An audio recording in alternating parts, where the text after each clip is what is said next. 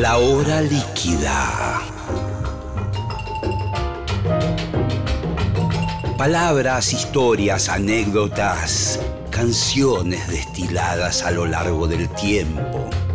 Un cóctel que se evapora, una hora que se escurre entre las manos. Mi nombre es Gillespie y les doy la bienvenida a La hora líquida. Hola, ¿cómo están? Aquí Gillespie. Estamos comenzando una nueva emisión de La Hora Líquida desde el auditorio de Radio Nacional. Cito en Maipú 555, Capital Federal, glorioso auditorio. Hoy vamos a dedicar el programa a una banda muy interesante que ya en algún momento les he comentado y hemos tenido algunos de sus integrantes de visita me refiero a Genetics, el grupo que recrea eh, cada uno de los discos de Génesis con una maestría, con una perfección y además con elementos que ellos mismos le agregan, eh, toques más personales, pero respetando, podríamos decir, un 95% del sonido original de esos discos maravillosos de Génesis. Y hoy vamos a tener un programa un poco doble, porque vamos a hablar con el tecladista de Genetics, Horacio Pozo, que le doy la bienvenida, mi querido Horacio. Hola, Aguile, gracias por la invitación. Qué bueno, che. Y vamos a tener a Steve Hackett, guitarrista original de Genesis. Eh, y bueno, vamos a, tratar de hacer un programa donde el rock progresivo eh, nos, inunde, nos, nos dé esa, esa motivación tan alucinante, ¿no? Vamos a arrancar, Horacio, con cómo vos te acercás a un tipo de música que en principio no era la más fácil de escuchar y ni de tocar. No, no, yo creo que, para los que nacimos a fin de los 50, para mí los Beatles fue mi infancia. Y, bueno, se, separaron los Beatles en el año 70 y, yo ya, ya tocaba, qué sé yo, y bueno, lo que, lo que pasó a ser el rock inglés post-Beatles, bueno, para mí fue muy atractivo, o sea, muy novedoso. En esa época yo decía, sí, los Beatles fue fue bueno, pero otra cosa, qué sé yo. Entonces, bueno, uno empieza a, perfeccionar su, forma de tocar en el piano, en la guitarra, en mi caso, escuchando esa música que era muy distinta. En particular, cuando yo escuché Genesis, ya había escuchado a Lake Palmer y eso, King Crimson, pero Genesis vi algo, escuché algo muy diferente y me dio curiosidad esa mezcla de, guitarras y, de armonías extrañas que en ese momento uno pensaba, uy, está todo recontrapensado, pero los tipos tenían 23 años y hmm. era muy hippie de alguna forma y, era una cosa muy de investigación. Y, para alguien, qué sé yo, que escuchaba los Beatles, que también tenía su lado de investigación, y bueno, todo el rock inglés de la primera parte de los 70 estaba produciendo algo muy distinto, muy novedoso, muy atractivo, qué sé yo, para los músicos. Eh, decís, uy, ¿qué es esto? ¿Qué está pasando? Mm, sí. Pues sabes que no sé si coincidís, eh, los Beatles dejaron la vara muy alta desde el punto de vista musical, aunque siempre estuvieron alrededor de la canción, la canción más en el formato pop, si se quiere, aunque eh, han tenido sus buenos rock and rolls y sus buenos experimentos. Mm incluso fusionando con músicas de otros lugares, mucho de la música hindú, eh, el uso de algunos escuetos sintetizadores en algún momento, y el rock progresivo, que muchos le dicen rock sinfónico, para mí es la palabra adecuada es rock progresivo. Coincido. ¿No? Sí, sí. Porque va como, cada canción es como una construcción casi matemática que va eh, llevando a otras partes, a veces son temas casi interminables, porque mm. canciones que duran 15 minutos o qué sé yo, recuerdo un disco de Yes llamado Relier, mm. Que tenía, creo que un tema de un lado, Sí, de veintipico de minutos. Así, ese era lo que se destilaba. Sí, Claro. Genesis lo tuvo, Jethro Tull lo tuvo, que son muchas bandas lo tuvieron. sí. Y, y me parece que eh, en ese sentido la palabra progresivo es mucho más interesante porque uno va escuchando cómo esa idea original o varias ideas que juegan ahí se van repitiendo más, más complejizadas, eh, va, va- va teniendo una especie de desarrollo. Sí, me parece que progresivo está más relacionado a la forma de escribir la música y lo, cuando se dice sinfónico, por ahí tiene más relación con, uy, porque hay unos violines sonando, Sí. o porque hay sonidos orquestales, entonces es una sinfonía. Bueno, relativamente, qué sé yo, no todo el rock progresivo eh, tiene elementos de, digamos, de, de la orquesta clásica. Claro. ¿no? Qué sé yo, y son recontra progresivos, qué sé yo. Exacto. Super rockeros, qué sé yo. Sí, sí, Mm. es interesante. Igual de todas maneras, los dos términos son adecuados de alguna Mm. forma. Eh, yo pensaba también en la influencia, digo esto en relación a decir rock sinfónico, la influencia que ha tenido muchos de estos músicos de esa generación, de los 70 de británicos, Mm. eh, que hay referencias a música clásica. Estoy pensando en Rick Wakeman, estoy pensando en Kate Emerson, eh, como que han hecho sus versiones de, de temas clásicos, Sí, han sí. disco- eh, hecho discos de, de ese tipo de música. Sí, en particular los tecladistas. O sea, Sí. en la década del 60 era una década de guitarristas. Sí. Y empezaron a aparecer los tecladistas. Y muchos de ellos eran adolescentes que estudiaban música clásica. Y Tony Banks lo, lo dijo, el tecladista de Genesis. Sí, yo tocaba música clásica, pero me daba cuenta que no me daba el piné para ser un concertista. Entonces, qué sé yo, tenés 20 años, o 21 años, qué sé yo, te gusta el rock no te da para la música clásica y tenés esa influencia y de repente aparece todo este movimiento, decís, uy, acá hay una fusión que ya habían empezado un poquito los Beatles en Abbey Road, incluso antes, y decís, si acá hay algo para hacer, digamos, distinto, o sea, con un paso más adelante, y, y bueno, y ocurrió, digamos, en ese lugar en particular, en ese lugar del mundo. No, no hay, hay algunos antecedentes en Estados Unidos de, de- de este tipo de rock, pero la cuna fue medio ahí, ¿no? Sí, sí, recuerdo un disco que salió por aquellos años, el de Wendy Carlos, Uf, claro. esta especie de Bach. músico, Bach electrónico, Claro, sí, sí, hecho sí. todo con Minimus. Eh, Wendy Carlos, que también cobró una relevancia muy particular, su figura, a partir de que fue uno de los primeros trans Así es. en aparecer. Se eh, llamaba Walter al principio. Claro, Era Walter Carlos. y Walter después Carlos Pasó y- a ser Wendy. sí, sí, y sí. para todo, este año, no sé, 71, 72. Sí, sí. wow. Eh, impresionante. Eh, vamos a, a meternos un poco en tu vida de, de aquellos años. ¿Vos sos eh, oriundo de dónde? ¿De qué parte de la, de la ciudad? Soy, soy de Buenos Aires y, y, bueno, autodidacta básicamente como músico. eh, aprendí a tocar solo el, el piano y la guitarra. A los 15 años mi viejo me dijeron, "Eh, pero me compraron un piano, ¿no? porque ah, ya sabes tocar, bueno, dale. Y- Ah, eso te iba a preguntar, porque muchas veces que hablamos aquí con pianistas, en, en algunos casos el piano estaba Mm. de heredado de la, de la abuela, de la tía, y en otros casos querían tocar el piano y no tenían instrumento, y no era tan sencillo ahí, No, yo ni donde- barato. No, yo a, a la escuela donde iba había un piano y me zambullía. Después mi, mi abuela era pianista, mi abuela era pianista clásica y mi vieja me dice, vos tenías tres años, ibas a, íbamos a lo de tus abuelos y antes de saludar a tus abuelos hacías así doblabas, ibas al piano y te ponías ahí con el piano. Entonces se ve que ahí también pasé un tiempo en el piano y, y- y cada vez que me encontraba un piano tocaba. Y a los 15 me compraron un piano. Y- ¿Un piano eléctrico o un no, piano? Un, un mini piano era un Wurlitzer eh, chiquitito, eh, muy eh, bien, estaba en la casa de mis viejos y, y yo tomé un año de, de clases, eh, cla- de, de- de lecciones de, música clásica.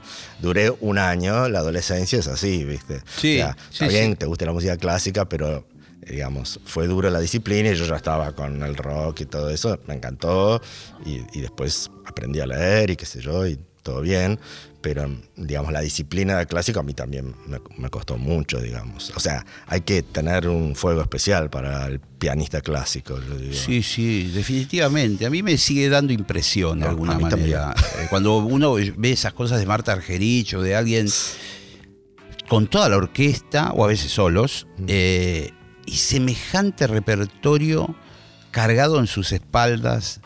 De memoria. De memoria, una nota mal puesta eh, No, es no, terrible. Es una raza aparte. Es como que tenés que ser una computadora. Sí. No te tiene que influir el público, no te tiene que influir nada. No, no, no, no, es tremendo los pianistas. Bueno, no hay, no hay más que ver una, una partitura de piano, la cantidad de información que tiene en dos manos, en dos claves. Qué sé yo, venía escuchando Chopin con no sé qué, y digo, esto, digamos. Y el, el problema es que el estándar de, de aprendizaje del piano pasa muchas veces por ahí, por genios compositores y virtuosos pianistas, a los cuales, ¿quién puede acceder? ¿Viste? Horacio Lavandera, o sea, realmente poca gente puede acceder a esos niveles. Sí, es casi parecido en ese sentido al mundo del deporte de élite. Claro. O sea, si vos se te ocurrió a los 17, 18 años empezar a aprender piano clásico, estás en el horno. Tarde. Porque hay pibitos de cuatro años. El otro día leía, a propósito del cumpleaños de Charlie García, un poco de, de su biografía. Y el loco, a los cuatro años ya tocaba algunas piezas clásicas, a los nueve hay algunos conciertos de él documentados. Eh, ahí, esa es la edad que tenés que arrancar. Así es. Sí, bueno, y Charlie por suerte lo canalizó a través, digamos, en un momento dejó la, la Sí, clásica sí, y lo canalizó. Pero hay, hay muchos chicos que, que tienen como una, una facilidad inicial, una presión de los padres y, y llegan lejos. Y después llega la adolescencia y largan todo y dicen, Claro. no quiero saber más de Y nada. porque son unos androides que están Exacto. todo el día estudiando mientras los otros están divirtiéndose con novias, eh, bailando, eh, jugando a pelota. Sí. Es durísimo Es eso durísimo. también. Sí, la adolescencia es crucial, digamos. En, en el tema de la música, para mí, supongo que para los deportes también, ¿no? Para los deportes de, de- de primera línea. Sí, ¿no? sí. ¿Y qué disco apareció ahí que vos dijiste, "Mm, cuidado? Bueno, Eh, eh, yo venía esc- escuchando primero Deep Purple, por ahí un Led Zeppelin, unas cosas por un poquito más de transición, pero, pero bueno, lo- lo- en Genesis, yendo a Genesis, lo primero que me llamó la atención fue apenas salió Selling England by the Pound, que está cumpliendo 50 años ahora, y un amigo que tenía acceso a discos importados me puso el principio a capela de Can You Tell Me Where My Country? Y yo escuché esa voz y dije, ¿qué es esto? Nunca había escuchado algo parecido. Y ya todo el planteo me pareció como muy diferente, muy atractivo. O sea que ese fue el primer disco, fue en, sí, en el 74. Que, y ahí empecé a ir para atrás para Genesis y empecé a, a sacar todas las partes de piano como podía, porque Claro, eso te iba a preguntar. Hoy por hoy hay mucha información dando vueltas, eh, desde tutoriales de gente que se dedica a eso, afortunadamente, porque son unos genios que te decodifican la música, Sí. te la enseñan. transcripciones, nota y por nota. transcripciones nota por nota en pentagrama, en partitura. Pero en esa época que estamos hablando no había nada. No, no había nada. Estaba no había- Ricordi, que te vendía unos libritos de piano de música clásica, pero Sí, de, de este género no había nada. No, no había nada y uno escuchaba, bueno, eso es algo que, que, digamos, digamos, eso tenía, yo tengo oído, buen oído, hasta por ahí nomás, porque es algo que se desarrolla. Cuando tenés 15 años tenés cierto oído, pero cuando viene a la complejidad del first of Claro. fifth, decís, "Eh, esto es así, uy, y, y iba, iba creciendo el oído a medida que ibas escuchando. Y, y bueno, y acá también tiene que ver con, con el perfil de músico, que hay distintos perfiles, que los conocen muy bien, que es, bueno, uno que es más inclinado a componer y otros que es más Sí. inclinado a interpretar. Sí, señor. Y bueno, yo desde mi adolescencia, qué sé yo, sí, siempre improvisé, siempre toqué mis cositas, pero eh, no me interesaba mucho. Entonces le ponía como más energía a, aprender sacando cosas de otro y, y- y meterse en la música de otro de una forma. Cuando uno toca la música de otro, es como meterse dentro del personaje. Sí, sí, sí, sí, Y sí, decir, sí. "Uh, ya sea Bach o, digamos, quien sea, digamos, más allá de la admiración que pueda tener uno. Y, y yo empecé a como admirar compositores. Compositores, qué sé yo, no sé, desde, desde Luis Spinetta hasta, sí, hasta Bach. O sea, eh, entonces dijo, uy, ¿cómo hizo esto? Uy, qué increíble esto. Y, y sí, compones, mira, de- de- avanza la vida de música y uno compone, pero bueno, no es lo que más a uno, lo que más le interesa a uno, qué sé yo. Sí, sí, sí. Entonces después te juntas con otra gente, toca música. He participado de proyectos donde me llama gente que compone para tocar su música y, y todo eso. Me encanta, y está todo bien. Pero bueno, hay como una inclinación a decir, uy, qué increíble es esta composición. Quiero, quiero saber qué está pasando. Claro, claro, ¿cómo, cómo, inventó esto? Y en ese tránsito por distintos grupos, ¿cómo, cómo fue un poco el devenir tuyo hacia el rock progresivo? Y, cuando estaba en quinto año, unos amigos, parte familia, Miguel Gurrot, Quique Berro, Marcelo Reilly, Juan García James, tenían una banda que hacían covers de música progresiva, era el año 76, y ya me conocían, que yo tocaba bien, yo tenía 16. ¿Vos estabas más inclinado a la viola o a los teclados? Las dos cosas tocaba, siempre ah, fueron como muy paralelas. Claro, qué bárbaro. Y, sí, qué sé yo, no el violín, sí, la guitarra y el piano, qué sé yo. Y, bueno, y ellos, vamos a armar esta banda, se llamaba Satrapa, y yo, ah, terminando quinto año, ya estaba trabajando profesionalmente, tocando covers de música progresiva, de Genesis, tocábamos King Crimson, Beatles, y era una situación muy rara, te contaba recién, porque tocábamos en, boliches muchas veces, en boliches bailables, y era una costumbre en los años 76, 77, que te contrataban y vos ibas a tocar, por ahí empezabas a las 10 de la noche. Claro, antes que se armara el, bailongo. El bailongo, entonces era en un boliche, había un boliche enfrente de la cancha de River, se llamaba Ponciano, entonces íbamos ahí, armamos todo, tocábamos Yes, Genesis, King Crimson, Beatles, la gente se sentaba en el piso, en la pista de baile, y escuchaba. Que se y tocábamos. Una hora, no eran cosas muy largas, una horita tocábamos por ahí un poquito más, y después se desarmaba el boliche, o sea, empezaba el boliche, la música bailable, que todavía no había llegado, digamos, la fiebre del sábado de la noche, pero había música bailable, obviamente. Sí, y de muy buena calidad, vamos a decir también, porque digamos, el otro día justo estuve hablando con Alejandro Ponlecica, que la tiene clarísima, y, empezamos a rememorar viejas bandas, y la, música disco y bailable previa a las máquinas de ritmo y a los secuenciadores y al MIDI, eh, tenía unos músicos fabulosos. La sección rítmica era impresionante, bajistas y bateristas tremendos, guitarristas rítmicos tremendos vientos ni hablar. Sí, sí, sí, o sea, uno piensa en Air, Wind and Fire, por ejemplo. Toda la tradición, sobre todo más americana, así como los ingleses eran como más creativos y más investigadores, todo lo que era, digamos, la música más... Americana era palo y a la bolsa. Y, de una calidad tremenda. Sí, sí. ¿Y cómo eh, terminan eh, digamos, eh, Armando Rael. Eso fue en los 80, digamos, también, digamos, pasaron unos años. Y, sí, conocí a, dos dúos, digamos, a Mario Perkins y a Marcos Rivas, por un lado, guitarras y bajos, y a Nacho Rodríguez Genta y a Daniel Rausi, batería y voz, y ellos estaban armando temas de Génesis, qué sé yo, y me pidieron una mano porque yo tenía antecedentes, información, experiencia. Claro. Y terminé tocando con ellos y fui el, tecladista de, de, Rael. De Rael, que tuvieron su, buena trayectoria. Sí, sí, fue, fue una muy buena experiencia. Son, fueron 6, 7 años, tocamos en obras, en teatros grandes. Sí, sí, La verdad que con también muy pocos medios técnicos en cuanto a no había YouTube, no había partituras, no había nada y había una limitación instrumental y también llegamos bastante lejos en, en cuanto a, la fidelidad a la música, que siempre fue lo que más nos interesó.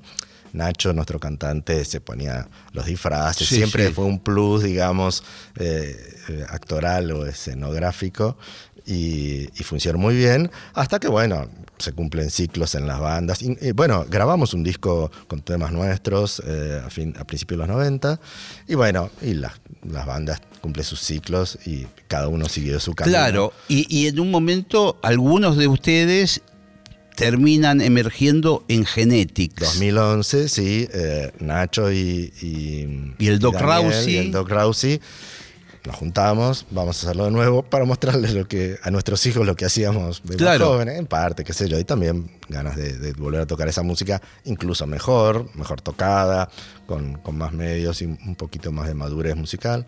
Y, em, y, bueno, y eso empezó en 2011 y bueno, acá llegamos con, con digamos, con, qué sé yo, con conciertos con Steve Hackett muy digamos que no hubiéramos sospechado que íbamos a hacerlo al principio.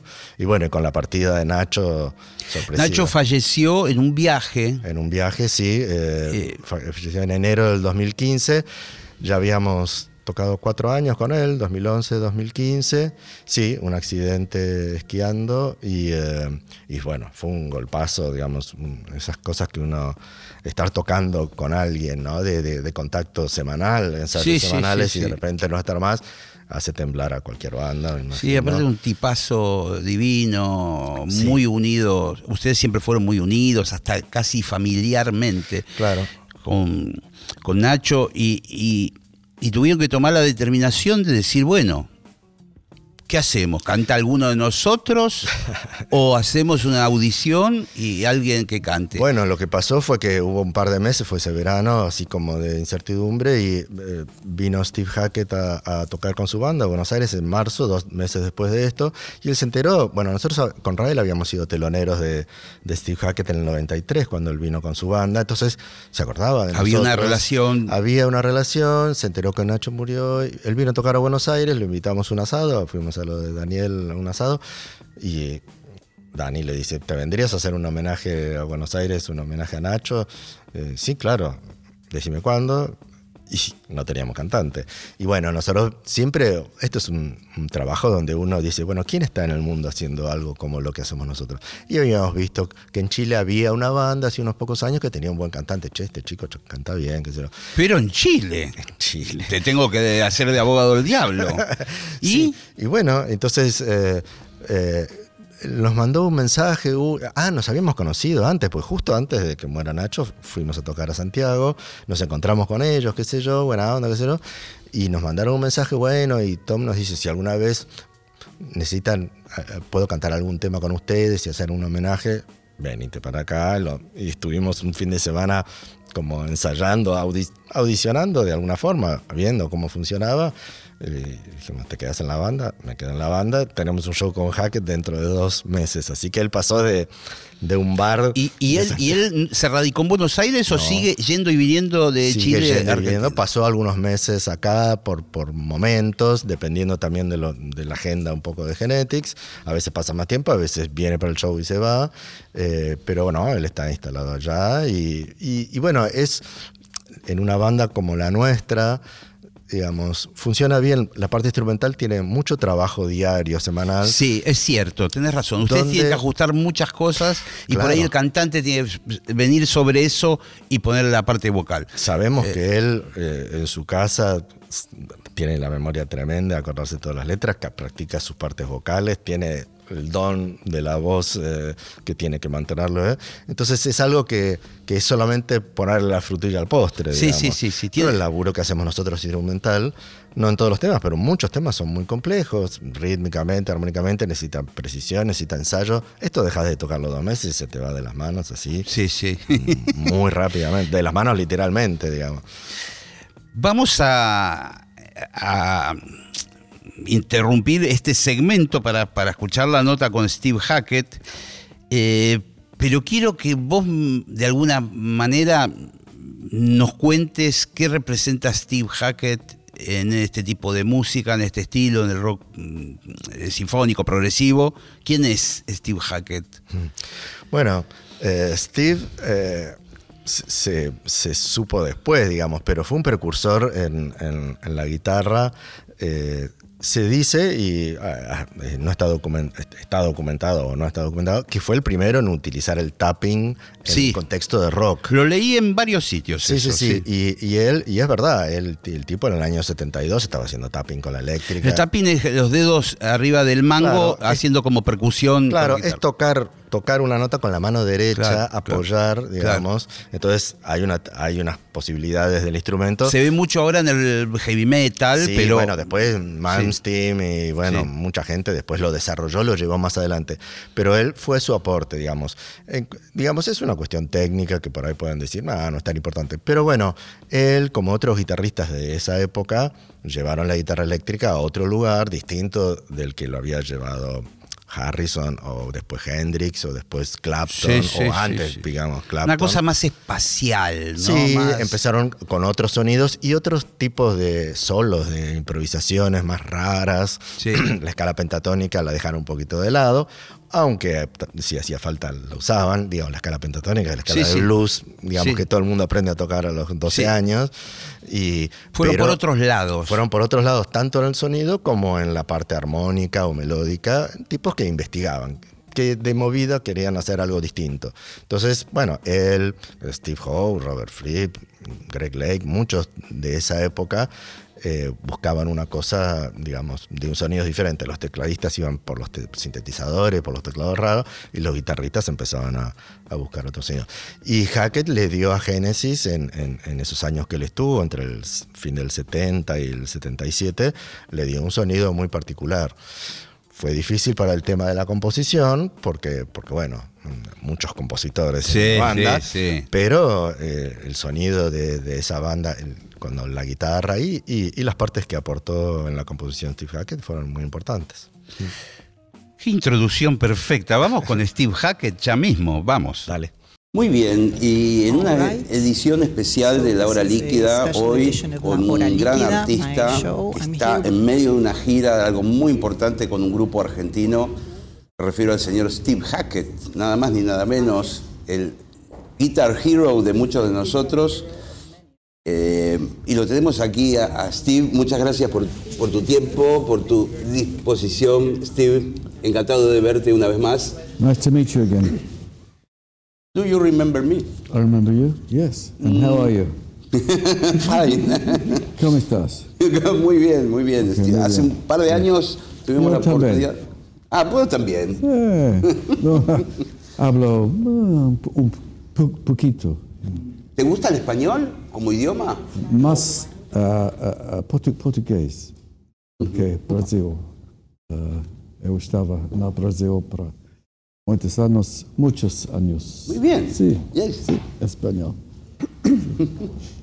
Gracias. Gracias a Leo Fernández que está aquí. Gracias, Cata, por la traducción. Bueno, ¿Qué tal? Muy amables. En primer lugar, ya estás eh, en la parte final de una importante gira. Yes. Eh, tu segunda experiencia con Genetics. Aunque no sé si está uh, tu segunda experiencia en Sudamérica, creo que has venido en los 90. I think you've been here, right, in the 90s. 94 por ahí. Yes. Yes, um, at the Grand Rex Theatre, I think was yes. my, my first time, primero aquí. And uh, it was uh, amazing that uh, I thought people wouldn't know me at all, but it seems that they did. So I'm very, very grateful. And I started a relationship with right then, of course. And it's, it's beautiful, it's lovely. Fantastic city, of course. Buenos Aires, absolutely wonderful. So this is the high point, really, the apex of it for this, for this tour of uh, Cuatro países. Is that right? Mm-hmm. Está. Okay. Yeah, Brazil, uh, uh, Peru, Chile, finalmente uh, aquí. aquí. ¿Esperabas encontrar nuevos amigos Were you expecting eh, to meet a esta altura de tu vida en Argentina? at this point of your life in Argentina? Sorry, can you Were say? you expecting to meet new friends in Argentina at the point of your life? Uh, yeah, it's it's it's very strange. Um, uh, every everything in life is a surprise. You, just when you think everything has reached a peak, and then it continues. It's uh, a very pleasant surprise that we're meeting more and more people, and the show. I'm looking forward to it so much. It seems to be sold out. Lots and lots and lots of people. So more people than ever before. So whether it's the music of Genesis or genetics or something happens, something special. Wonderful to be here with my wife, Joe, and all the genetics, genetics guys. Been fantastic tour so far, but I think this is going to be the best. Extraño porque todo en la vida a veces es una y cuando uno piensa que ya uno llegó al pico, eh, siguen sucediendo cosas y siguen sucediendo sorpresas, uno sigue conociendo gente. Estoy muy ansioso por el espectáculo que vamos a dar, de hecho está sold out, no hay más lugares, así que cada vez más personas vienen a escuchar la música, no sé si es por Genesis o si es por Genetics en sí, pero algo especial está pasando, me encanta estar aquí con mi esposa y con la gente de Genetics, es un placer. Eh, eh, la verdad es que se está digamos, eh, formando una especie de costumbre agradable de tenerlo cada tanto en el país. No sé si quizás se evaluó en algún momento em, venir a tocar en otro espectáculo completamente distinto su música, eh, quizás con los Genetics como grupo de acompañamiento. No sé si lo ha evaluado en algún momento de la gira. Have you ever considered, because it's becoming a healthy habit to have you here in Argentina every once in a while, have you considered coming but with a completely different show, like maybe playing your music with Genetics maybe as a backup band? Oh, well, that's precisely what we're doing this time. So uh, uh, I've been here with my own band or different bands over the years, but this is actually, we have worked together, but not necessarily here in Argentina, have In we? Peru. That's right. We, we did stuff in Peru, first of all, and uh, that went very well. And we did one other. I'm trying to think which other country. Was it No, no, just Peru. was it just Peru? And just Peru. Yeah. Uh, so, first time working with them here and uh, looking forward to this. I think it's going to be great. They are great musicians. This guy is fabulous on guitar. uh, yo toco Gracias. la guitarra, mas uh, this guy here, No, you? he's, En realidad, he's great, you know. eso es lo que estamos haciendo esta vez, porque estoy tocando también mi música. Ya estuve acá, también estuve con mi otra banda y juntos con los Genetics tocamos en Argentina y también en Perú en otra oportunidad. Eh, así que para nosotros es una excelente oportunidad. Yo estoy muy, muy ansioso por el show que vamos a dar. Los músicos con- que me acompañan son ex- excelentes. Este tipo que está acá toca muy bien la guitarra, así que para mí es una experiencia fantástica. Eh, qué grande. Habla- hablando un poco de, de Leo y del trabajo de guitarras, eh, me gustaría saber cómo han hecho Talking about Leo para, and the guitar work. para en muchas canciones like que quizás how you did eh, for many of the songs. había un guitarrista because nomás. There was just one guitar in the original Ahora song. poder tocar so dos. how did you work and about uh, to make it two? con dos guitarristas. Uh, it's uh, muy fácil. Fácil. Fácil. Because we have uh, moments of improvisation. Um, and we go, oh, over to you, over to you. You know, we, we share this. And uh, it's like a conversation. Yeah. Uh, and it's uh, there have been some many fantastic moments, especially in Sao Paulo. With just amazing stuff going on, so uh, thrilling. I live for those moments where So- something transcendent happens. Somos dos guitarristas, pero la verdad es que resultó muy fácil porque hay muchos momentos de improvisación y nosotros simplemente nos vamos pasando la posta. Compartimos el momento Zapado. y se da como una conversación. Uno de los momentos pico fue en San Pablo, donde realmente se dio un momento extraordinario y la verdad es que estoy ansioso porque vuelva a pasar vivo para que sucedan ese tipo de momentos. Y, y con dos uh, uh, bateristas también. Dos baterías. Claro, This, this is uh, this is fantastic. Claro, claro, porque están con, con Jorge Araujo Because you también. are playing with Jorge. Araujo Yes. on the drums, right? Jorge, he's been getting me to pronounce his name properly. Estoy tratando de pronunciar bien su Jorge. Jorge, Jorge. okay, sí. hablando de guitarristas, eh, por ahí voy a hacer una speaking about guitar players, pregunta I will ask a question un poco incómoda, o no maybe lo is a sé. bit uncomfortable. I don't know. ¿Qué, qué- digamos, y, y- y ahora hablando en particular de Génesis, Genesis. ¿qué sentía quizás al escuchar casualmente el material de las últimas etapas de Génesis, donde de alguna manera mm, Mike Rutherford Mike se Rutherford encargaba de, de algunas guitarras. was maybe Pero por playing ahí- some of the guitars. y a, y a pesar de que también But- por momentos han and tenido despite the fact sesionistas, that you've had maybe music musicians that play with you, Yes. faltaba como una sing guitarra líder. maybe a lead guitar. Is he a lead guitar, you say? Vos- Is that what he's asking? If Mike is the lead guitarist? No, because Mike was. You, they didn't have like a lead guitarist. Maybe Right. they hired a guitarist to play at some points, Yes. but they didn't have like a lead guitarist in those stages. What do you think of those Well- stages of Genesis? I think they had Daryl Sturmer, so I, I, I believe. Tenían a Um, Daryl Sturman.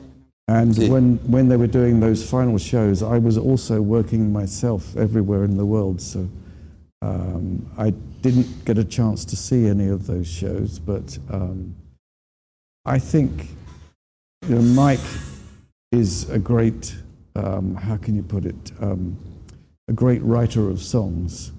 And I don't think he ever thought of himself as a, as a lead guitarist, but more a, a writer of songs and, and an accompanist. So um, it depends on the emphasis you want to give guitar playing. Uh, personally, I like to write and to try and play to a uh, kind of standard that Leo does here, you know, uh, marvelous jazz improvisations and um, uh, virtuosic performances. No, I'm, I'm being serious. And uh, uh, but everyone, what's wonderful is that this this music seems to last. You know, I I joined Genesis over 50 years ago, and um, the music still is it keeps going and it keeps attracting audiences, no matter who's playing it. So. Uh, that's the nice thing. If a song is well written, um, it's got a chance of uh, sticking in, in everyone's heart and mind. En realidad, eh, yo no pude ver, no, no pude participar de los shows finales de Genesis porque estaba trabajando muchísimo en otras partes del mundo haciendo lo mío. Pero eh, como no pude verlos en vivo, sí puedo decir que Mike es un excelente compositor de canciones. Nunca fue realmente guitarrista, sé que tomaba ese rol, pero se dedicaba más a lo que era escribir las canciones. En realidad depende de qué énfasis se le quiera dar a la guitarra. Lo que hace Leo, por ejemplo, con sus improvisaciones, que tienen cosas del jazz y con todo su virtuosismo, y lo digo en serio, este, pero me parece que lo importante es cómo perdura la música. Génesis tiene más de 50 años, yo me uní a Génesis hace más de 50 años, y sin embargo la música sigue perdurando. Si la canción es buena, eso se queda en el corazón. Está muy bien, muy bien. Ah, sí.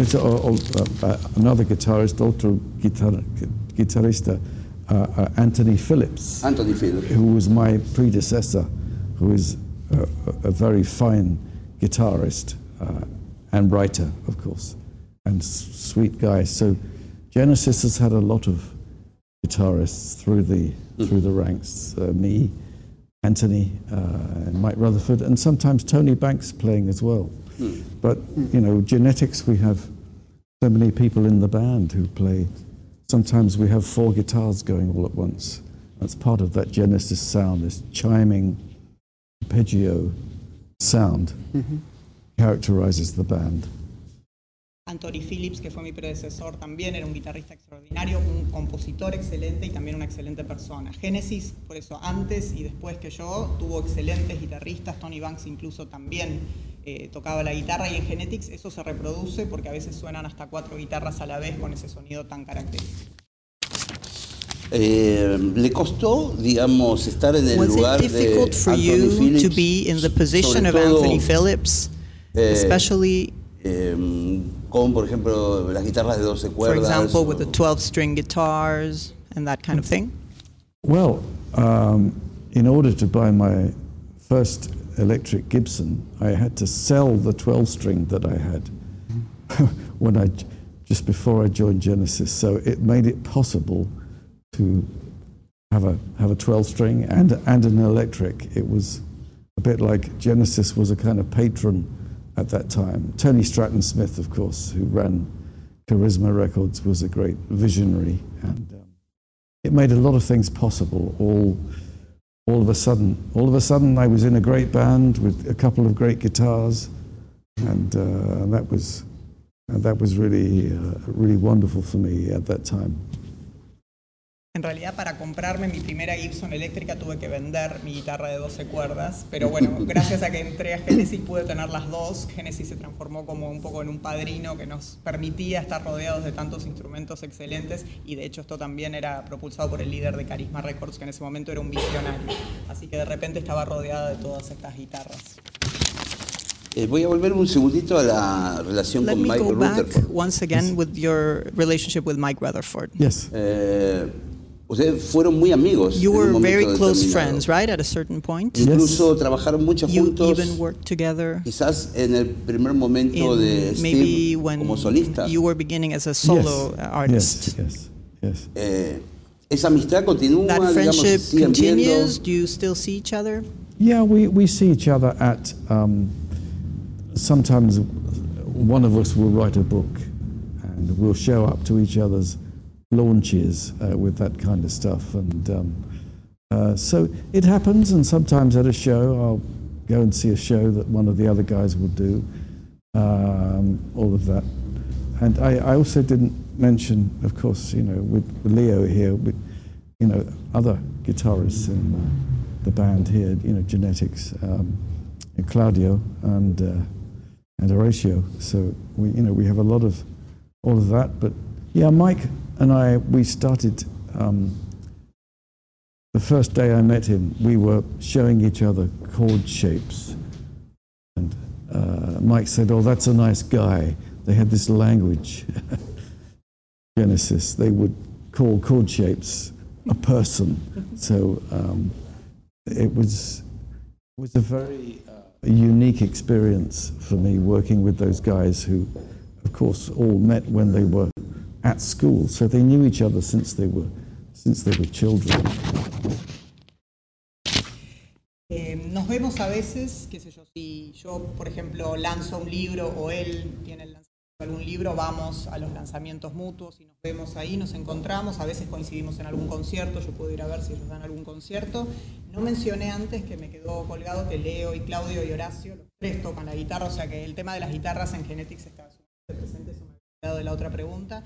Y con respecto a Mike y yo, eh, nos conocimos y obviamente lo primero que hacíamos era mostrarnos acordes y de hecho los acordes era como que les dábamos nombre de persona, decíamos ese acorde es buena persona, ese acorde no tanto, o sea, teníamos como un vocabulario para referirnos a los acordes y mm, creo que en Genetics se daba eso, que se conocían todos desde muy jóvenes y yo entré y ellos eran como una gran familia de amigos.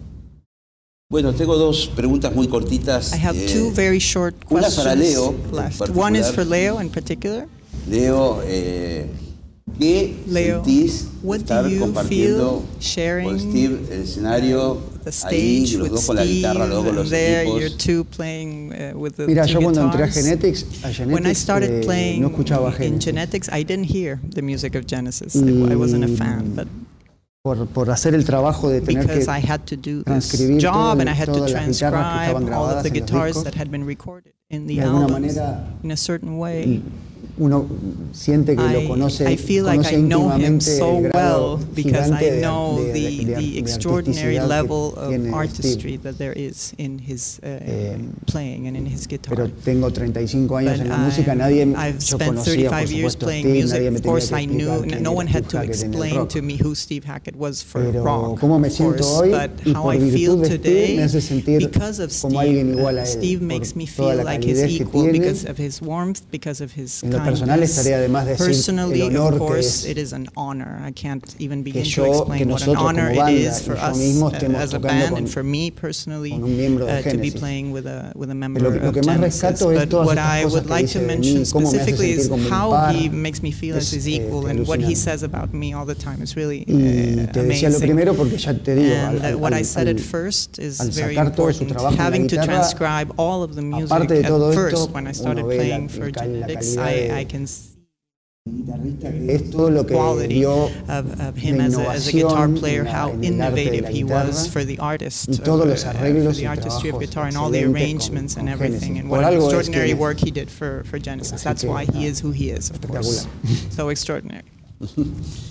Y por último, la última pregunta And es acerca de la, la música en general. Steve, about music Eh, in general. A mí me da la sensación que Steve eh, va absorbiendo la Steve, música you maybe de los distintos lugares por donde the different places pasa y that you conoce.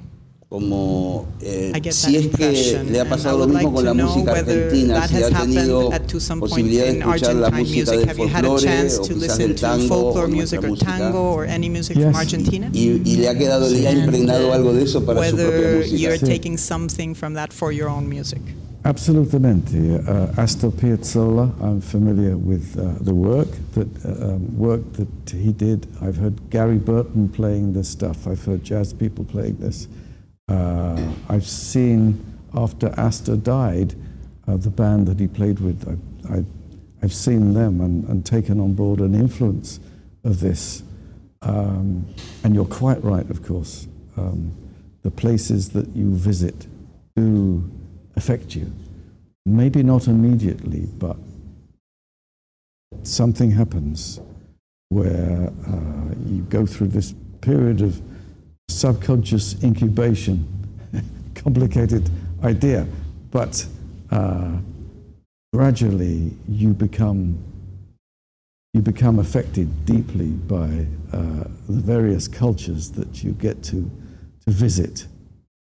Um, I, I, can't stress how much this is this is important, and uh, and of course, the subtext of music is harmony and peace and healing and all of these other things that re-energize people and um, bring the world together in a in a decoupling world where, we're all scared of what's going to happen. Uh, uh, you know, music is, is, is, a, is, is a great healer, potentially, really, to bring people together. So uh, I'm very happy to be here and thrilled to be working with these guys in your, in your great country. Absolutely love it here, and uh, it's a great privilege for me. Piazzolla eh, es una gran influencia para mí. De hecho, he escuchado muchísimas bandas también que han interpretado la música de Piazzolla y luego de que él murió eh, fue una gran influencia para mi música. En cuanto a lo que dijiste al principio, absolutamente. Los lugares que uno visita nos afectan, quizás no nos afectan inmediatamente, pero algo pasa que se genera como este proceso de incubación, luego del cual empiezan a pasar cosas a nivel muy profundo. Así que esto es una idea que quiero enfatizar, eh, cuánto se lleva uno de los lugares que uno visita. Creo también que el subtexto de la música también tiene que ver con la armonía, con la sanación y con eh, algo que reenergiza a las personas. Esto es lo que sucede como por debajo de la música y es como que une al mundo en un momento en que se siente que todo se está desarmando, donde estamos muy asustados por lo que puede suceder. Creo que en esos casos la música sana, por eso me trae tanta felicidad de estar acá en Argentina y tocando con gente tan extraordinaria. Thank you very much. Gracias. muchas gracias. Muchas gracias, Dios. Gracias. Gracias, Gracias. Muy bien, eh, impresionante Steve Hackett, qué, qué divino que es. Es la segunda vez que yo lo entrevisto, gracias a ustedes, porque en el otro viaje también lo entrevisté. Claro. Y, es tan agradable, es mm. tan tranquilo, ¿Mm? tiene como una especie de paz espiritual. Sí, sí, sí. Sí, es, un, tipo muy con los pies en la tierra. Eh, es, un gran músico, está en muy buena forma, a sus 73 años tocando, no, cualquiera, digamos, se mantiene eso. Y ahora, habiendo hecho la gira con él, siete shows, lo vimos como que se sube al escenario y, y rejuvenece 15 años. Qué maravilla. Porque bueno, es gente como tantos que, que, viven del escenario y les gusta eso. Y evidentemente, digamos, el tipo después de Genesis tuvo una carrera solista muy importante, pero bueno, la gente muchas veces recuerda, digamos, por qué fue conocido. Sí, Entonces él recurre al, repertorio de Génesis, del cual es coautor. Sí, sí, eh, eh, digamos, Definitivamente, yo lo veo en las redes sociales, hay muchos nostálgicos también que le preguntan, y él cada tanto tiene un proyecto donde toca un repertorio de época de Génesis. Claro, sí, sí, sí. Eh, y, también tiene sus proyectos diferentes y se junta con músicos de distintos países. Le gusta la, va a un país porque viaja muchísimo. Le gusta la world music. Gusta, claro, se mete en Polonia y se junta con músicos polacos y, arma algo y, en cualquier momento lo invitamos acá a tocar folclore y se prende, mm. digamos. Eh, y es un tipo muy abierto en ese sentido. Y bueno, y para nosotros, digamos, que primero haya aceptado en el 2015 hacer dos shows con nosotros en Buenos Aires y que después se le haya propuesto la gira sudamericana que fue en agosto pasado, bueno, es, es un honor. Es, es la confirmación, digamos, de que estamos haciendo las cosas bien. Hay muchas bandas, sí, hay claro. muchas bandas que tocan bien Genesis, mm, pero bueno, eh, tuvimos la suerte de que él diga, bueno, quiero ir a tocar con ustedes. De alguna forma, yo creo que, que, digamos, nosotros le, digamos, al tocar menos shows por año, porque pa, hay bandas que tocan 120 shows por año y empieza a ser como el trabajo de la oficina. Claro. Y nosotros, viste, Ustedes todavía... lo preparan con mucho amor, hacen los, preparan los discos puntualmente. Me gustaría hablar, eh, Horacio, del concierto que se viene en diciembre, 5 de diciembre. 5 de diciembre en el Gran Rex. Así es, sí. ¿Qué están preparando? ¿Qué están tramando? Porque siempre eh, tocan un disco, después tocan otro. A Sí, ver, bueno, este es muy concreto, se cumplen 50 años de Selling England by the Pound. Fue un disco muy importante Sí. para, para Genesis, con un, yo creo que fue el pico máximo de, de virtuosismo y de, y de fineza en la composición. Y sí, cumple 50 años. a mí me gusta disco. mucho Foxtrot también. Foxtrot también. Bueno, Sí, Foxtrot también. Son discos que estuvieron muy cercanos, Sí, sí, sí. incluso mucho material de, de, de Selling England eh, fue material descartado en Foxtrot, qué sé yo.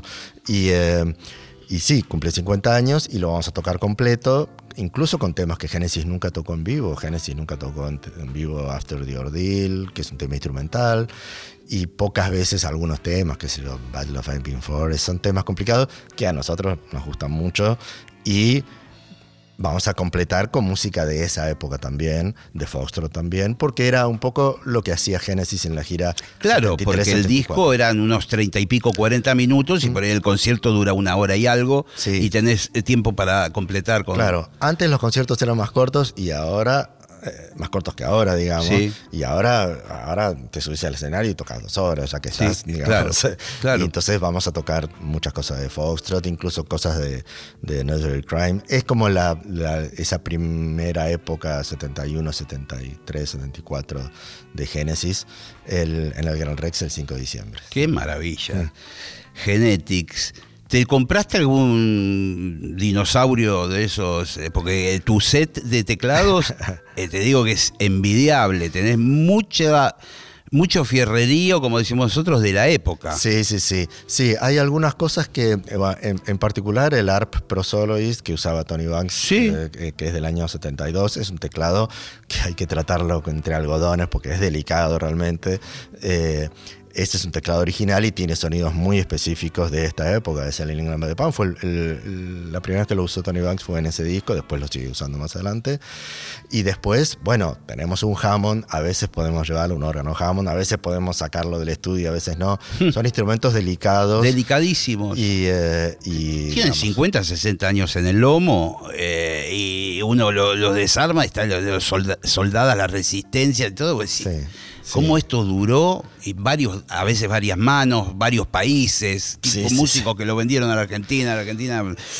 Sí, y después, por ejemplo, el Melotron, que ya, digamos, encontrar un Melotron, el Melotron es el sample con, con cintas de con verdad. cintas que usaban los Beatles. Sí, pero ya encontrar uno que tenga las cintas en buen estado es imposible, así que tenemos un Melotron digital, marca Melotron, y tiene los samples calcados de, de, ese, de esos instrumentos. Haces así y suena Strawberry Fields Forever o suena los Sí. Melotrones de Watch of the Skies. Y, entonces, eso, lo más importante es el sonido. Después, realmente, a veces hay que traer al instrumento original porque es la única forma de que suene. Claro, claro. Y bueno, es así. La parte instrumental, la parte de sonido es algo que, bueno, uno se acerca lo más posible. Están ahí, están, Muy cerca. igual. Sí, sí. Es lo mismo que las notas. Sí. lo- lo- lo que tocamos es, sí, está el 90 y pico de por ciento, como vos decís, y es inevitable que haya algunas diferencias. Somos músicos, yo digo, siempre digo, uno puede tocar, no hay dos orquestas que suenan igual, digamos. No, y además está la impronta latina, que nosotros tenemos, la cuestión rítmica y todo. Sí, yo creo que, por ejemplo, eh, Steve Hackett escucha esas cosas sobre todo en la base rítmica. Porque, bueno, yo toco los teclados más o menos, se parece bastante a la tonalidad. Pero cómo le pega el doc o, Claro, cómo claro. toca Claudio el bajo, la- eso hay una forma de, Sí, de sí, tocar que tiene una energía diferente. Y yo creo que a Steve Hackett le divierte eso también, ¿no? sí, Decir, este tema ya lo toqué 200, 400 veces con ingleses. Uh, mira cómo suena. Sí, claro, un poquito más de calentura y de algo, sangre. eh, sí, le divierte eso, me parece. Y a nosotros, bueno, es la forma que tenemos de tocar. Horacio Pozo, querido de Genetics, tecladista, gracias por esta visita y también le agradezco al maestro Steve Hackett, fue una nota increíble. Y bueno, nos veremos pronto. El 5 de diciembre, por lo 5 menos. de diciembre en el Gran Rex. Bueno, espero que vengas. Y invitamos a toda la gente ahí y nos encontramos la semana que viene con otro episodio de La Hora Líquida. Pásenla bien.